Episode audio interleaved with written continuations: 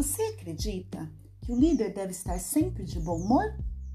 Acho que esta resposta é mais complexa do que simplesmente sim ou não. Vou te explicar o porquê.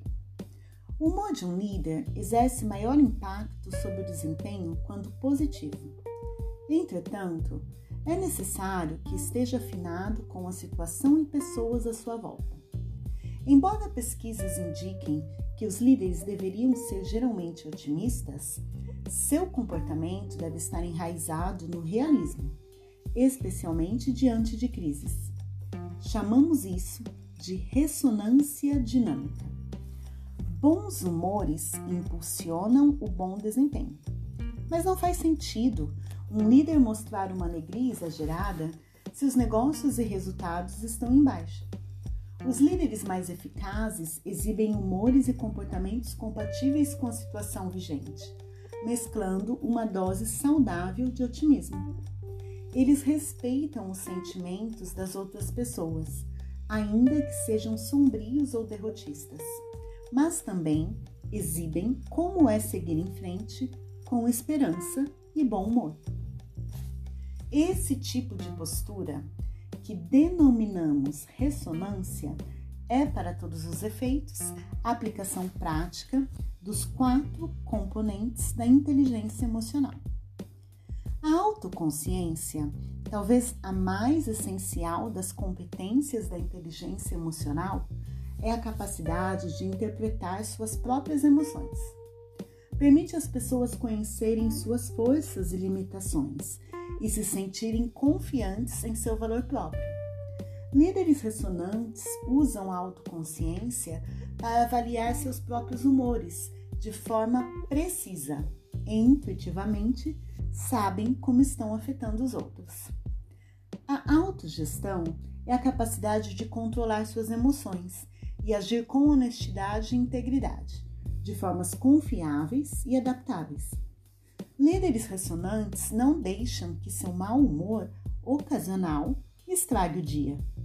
Eles usam a autogestão para deixá-lo fora do escritório ou para explicar sua causa às pessoas de forma racional, para que saibam de onde está vindo e quanto tempo o mau humor pode durar. A consciência social inclui as capacidades-chave da empatia e intuição. Gestores socialmente conscientes fazem mais do que sentir as emoções das outras pessoas. Eles mostram que se importam. Além disso, são exímios em interpretar o humor do ambiente.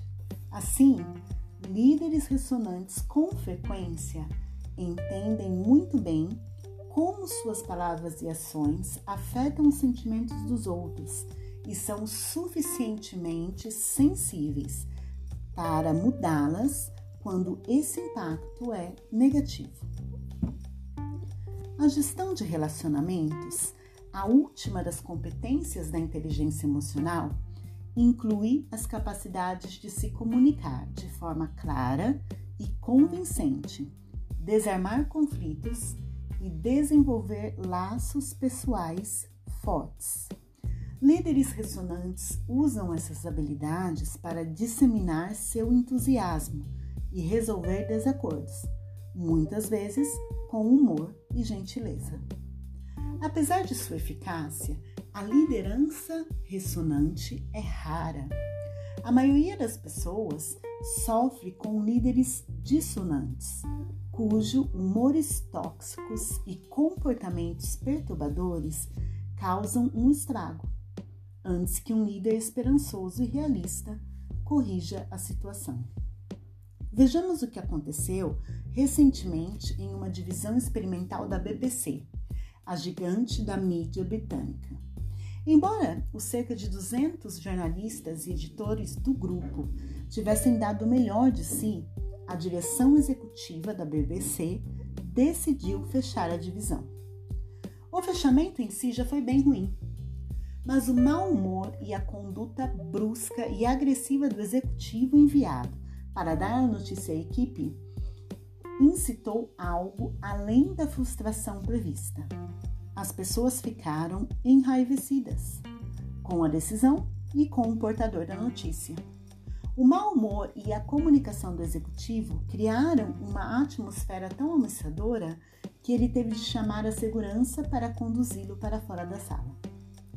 No dia seguinte, outro executivo visitou a mesma equipe.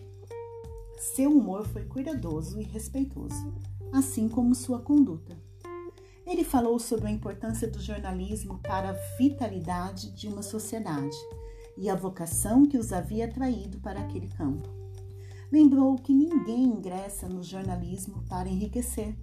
Como profissão, suas finanças sempre foram marginais e a segurança no emprego oscila como as ondas econômicas.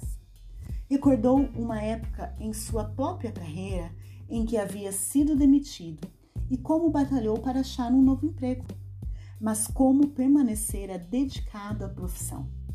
Finalmente, desejou-lhes sorte ao prosseguirem com suas carreiras. Quando aquele líder ressonante terminou de falar, a equipe o aplaudiu. Pesquisas mostram que um número alarmante de líderes não sabe realmente se tem ressonância dentro de suas organizações.